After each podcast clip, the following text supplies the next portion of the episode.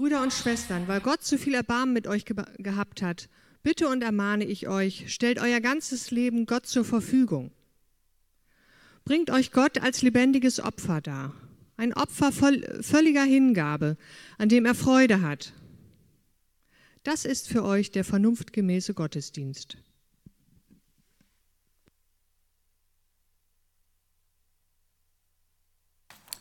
Liebe Gemeinde, ich ermahne euch, ich bitte euch.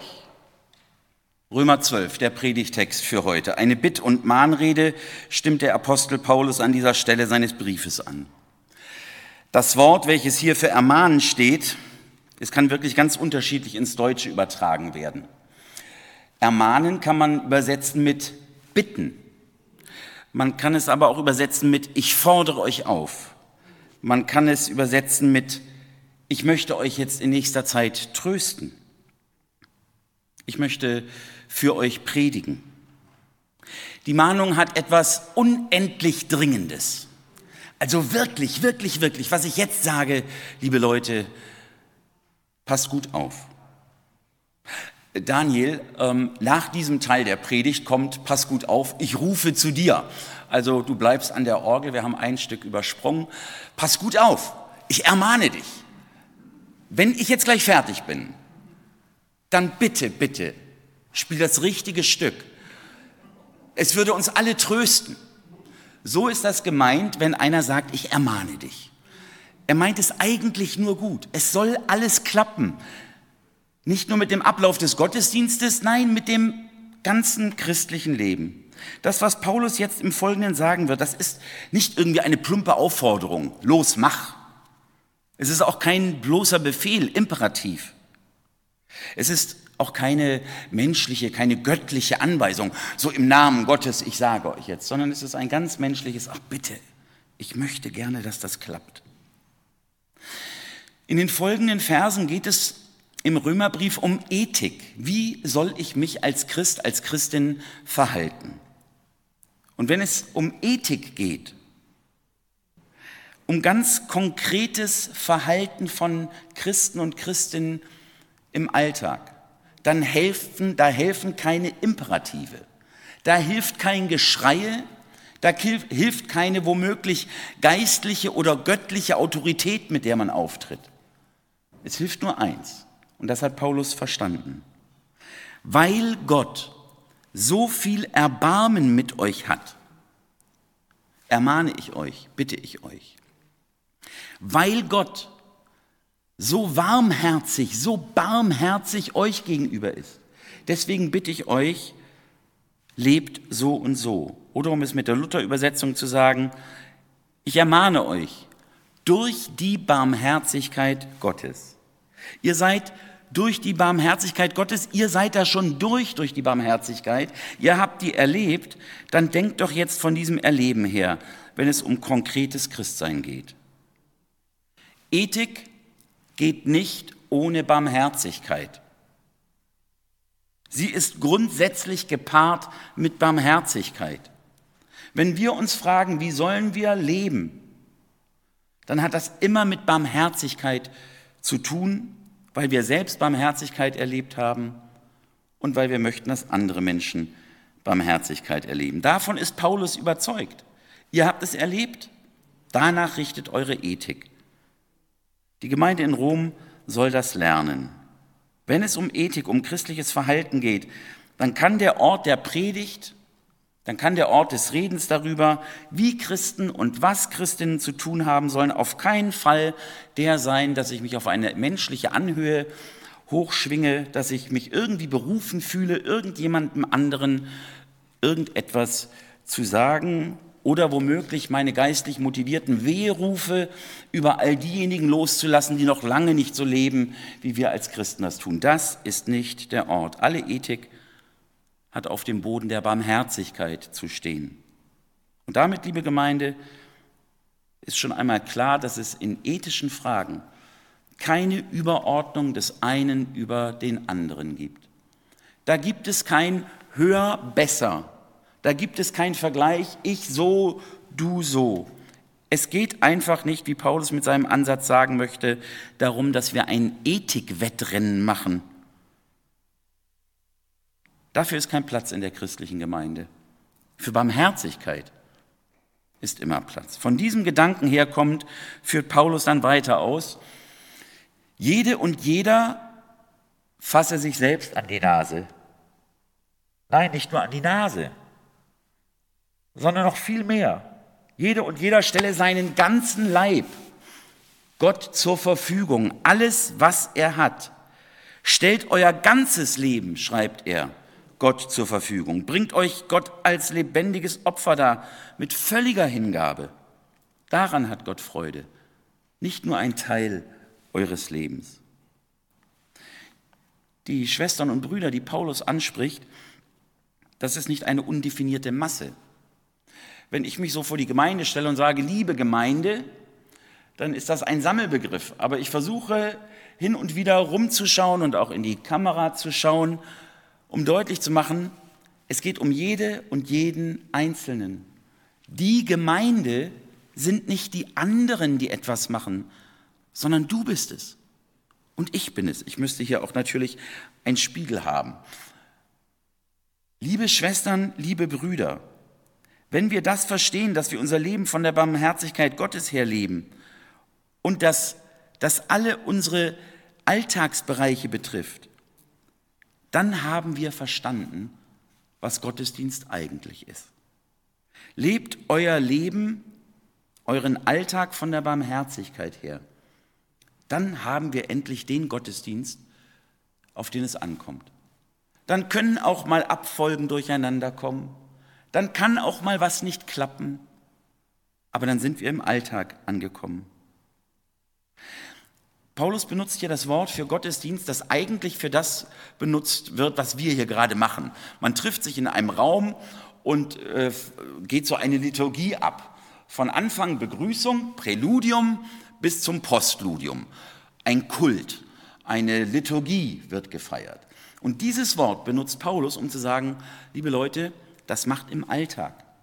Das sei euer vernünftiger Gottesdienst. Das, was eigentlich für den Tempel, für die Synagoge reserviert ist, das benutzt Paulus jetzt für unseren Alltag.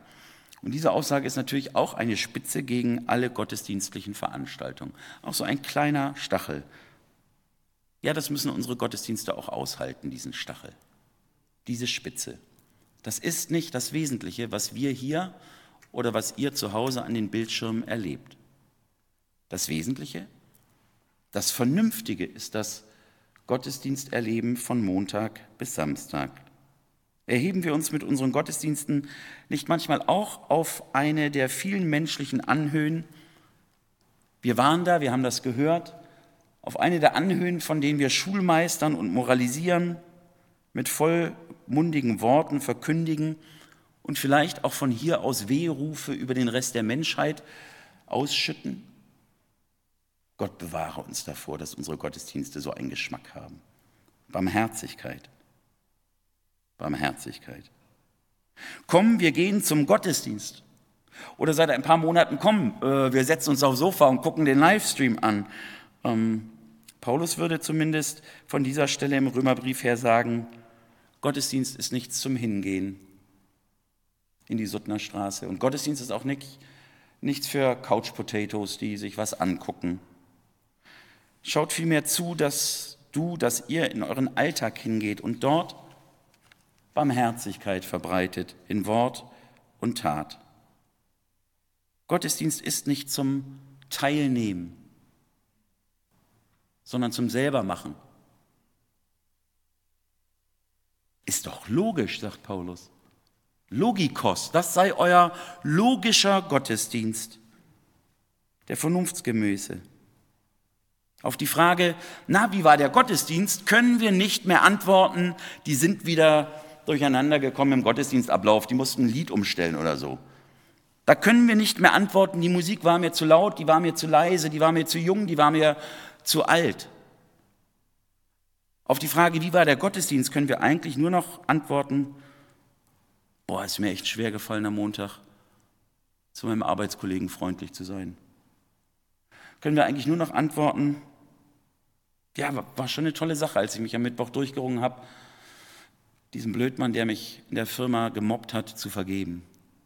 Auf die Frage, wie war der Gottesdienst, können wir eigentlich nur noch antworten, ja, am Freitag musste ich um Vergebung bitten, bei dem und dem. Und meine Güte, was war der wieder lang, der Gottesdienst am Samstag? Der Nachbar sagte, eine Stunde Kisten schleppen und es wurden fünf. Passt euch nicht den Maßstäben dieser Welt an.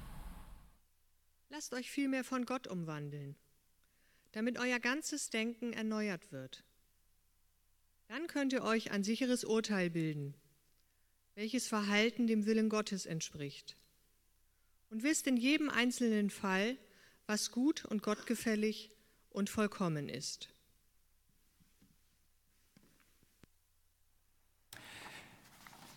Passt euch nicht den Maßstäben dieser Welt an, stellt euch nicht den Maßstäben dieser Welt gleich. Denkt, bildet euch ein sicheres Urteil. Karl Barth, Theologe des vergangenen Jahrhunderts, hat einen legendären Kommentar zum Römerbrief geschrieben. Und zu dieser Stelle schreibt er, Lektüre von allerhand weltlicher Literatur, ausgesprochen weltlicher Literatur, der Zeitung vor allem, ist zum Verständnis des Römerbriefs dringend zu empfehlen. Denn Denken ist, wenn es echt ist, Denken des Lebens und darum und darin Denken Gottes. Lektüre von allerhand ausgesprochen weltlicher Literatur, der Zeitung vor allem, ist wichtig zum Denken, um dahinter zu kommen, was es bedeutet, sich nicht den Maßstäben dieser Welt gleichzustellen. Aber auch hier wieder Achtung. Lesen wir die weltliche Literatur und die Zeitung nicht, um uns dann wieder auf eine Anhöhe zu stellen und womöglich wohlfeile christliche Theorien und Thesen rauszuhauen. Stellen wir uns mitten ins Leben, da wo wir leben und nicht auf eine Anhöhe. Und wenn wir mitten im Leben stehen und mitten im Leben nachdenken über Gott, dann kann Gott uns auch umwandeln und uns verändern. Das ist nicht einfach, schreibt Karl Barth, mitten im Alltag denken. Denn das Leben, Zitat, ist nun einmal nicht einfach. Es ist nicht direkt. Es ist nicht eindeutig. Einfach, direkt und eindeutig ist immer nur die Oberfläche. Ermahnend, bittend, tröstend, auffordernd, sagt Paulus, Denkt nach. Gebt euch nicht mit schnellen, billigen Antworten zufrieden. Lasst euch unterbrechen. Mitten in eurem Alltag, denkt nach. Ihr seid doch Mitdenkende, oder? Ihr seid doch Mitpilgernde auf dem Weg. Ihr seid doch Mitanbetende. Lasst euch unterbrechen. Denkt nach. Nicht feiert noch einen Gottesdienst mehr. Nicht seid noch innerlich religiöser. Denkt nach, mitten in eurem Alltag. Da, wo ihr Gottesdienst feiert, da denkt nach. Christen sollen sich nicht den Maßstäben, und Paulus benutzt hier das Wort Schema dieser Welt entsprechen. So machen das alle, so machen wir das halt auch. Nein, wir denken nach mitten im Alltag. Wir lassen uns von Gottes Geist unterbrechen und sagen dann auch mal, jetzt machen wir es so. Mit Barmherzigkeit, mit Liebe. Oder jetzt machen wir es auch mal so nicht. Nein, wir verhalten uns anders. Immer mit dem Blickwinkel Barmherzigkeit. Nachdenken, umdenken, anders denken. Nun wissen wir ja alle, dass Denken, nüchterne Vernunft nicht jedermanns Sache ist. Meistens muss man das bei anderen schmerzlicher miterleben als bei sich selbst. Im Moment bekommen wir das, was bei Karl Barth über das Zeitungslesen empfohlen wird, ja direkt mit an exponierter Stelle auf weltpolitischer Ebene. Aber auch hier wieder Vorsicht. Erheben wir uns nicht auf eine Anhöhe, auf einen Berg christlicher Arroganz.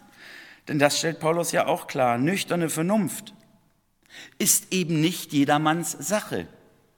Und auch nicht in der Gemeinde, in Rom zumindest. In anderen Gemeinden mag das viel besser sein. Aber in Rom ist es nicht jedermanns Sache. Gottgefälliges Denken, nüchterne Vernunft in seinem Sinne ist immer Sache des Geistes Gottes. Man kann noch so viel denken, wenn der Geist Gottes uns nicht begeistert, wenn der Geist Gottes uns nicht auf Spur bringt, dann hilft das eigene Denken nicht. Ethik, Gottesdienst im Alltag, Zeitung und Bibel lesen sollte daher immer gepaart sein mit einer demütigen Bitte. Komm, Heiliger Geist, verändere mich, verändere mein Denken. Wir hören den nächsten Vers.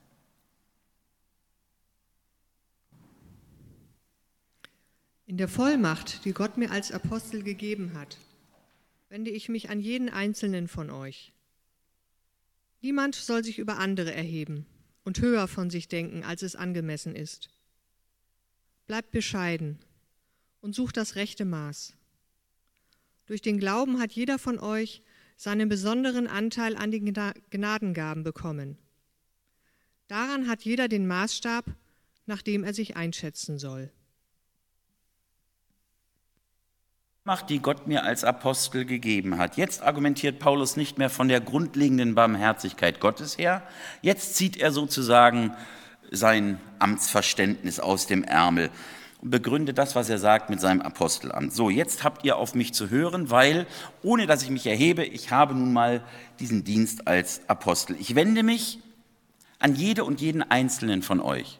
Das habe ich vorhin schon einmal kurz angedeutet. Der Apostel macht sozusagen einen Hausbesuch.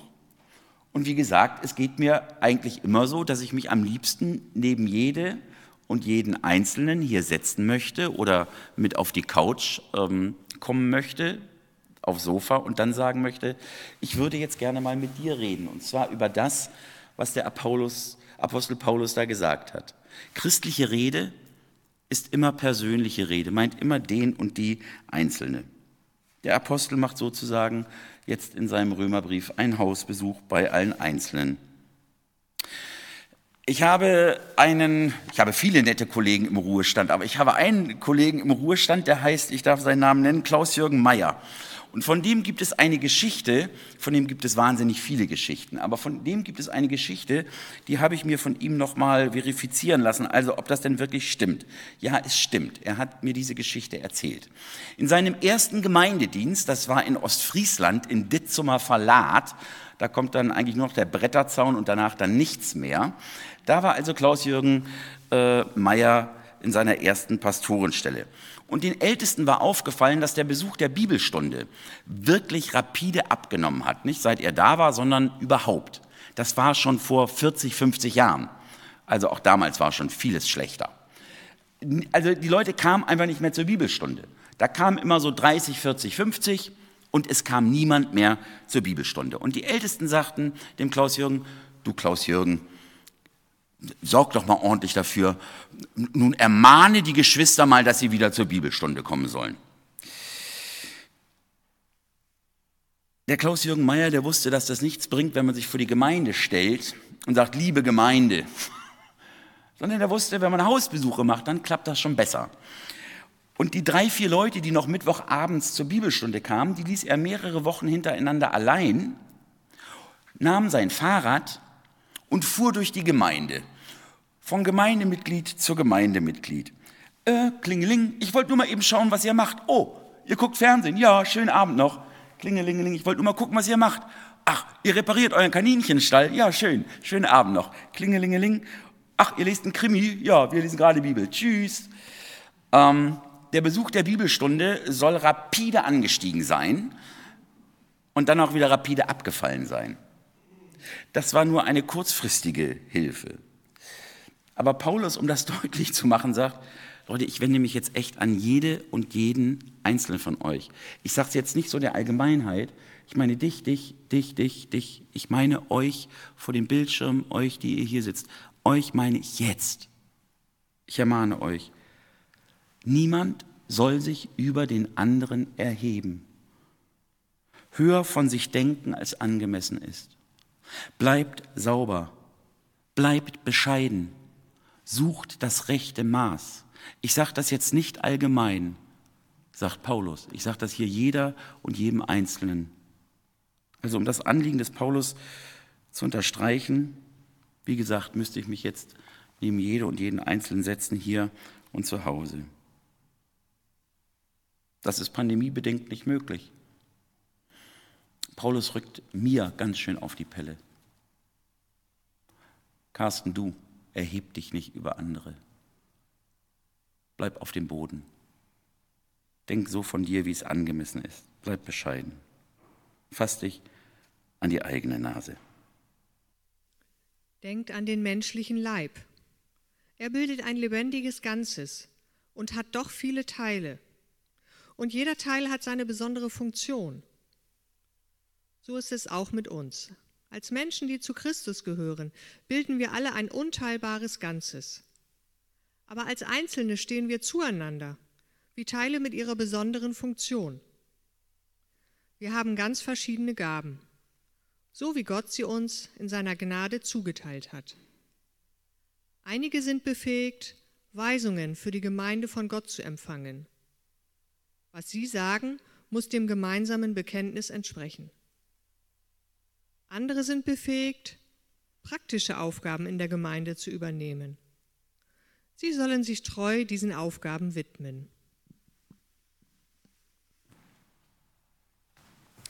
Liebe Gemeinde, diejenigen von uns, die schon länger mit dem Glauben zu tun haben, für die ist das ein uraltes, bekanntes Bild, Gemeinde, Leib. Ich fasse mal mit meinen eigenen Worten zusammen in einem kurzen Brief an die Gemeinde, ohne dass ich dieses Bild aufnehme. Altona im Januar 2021.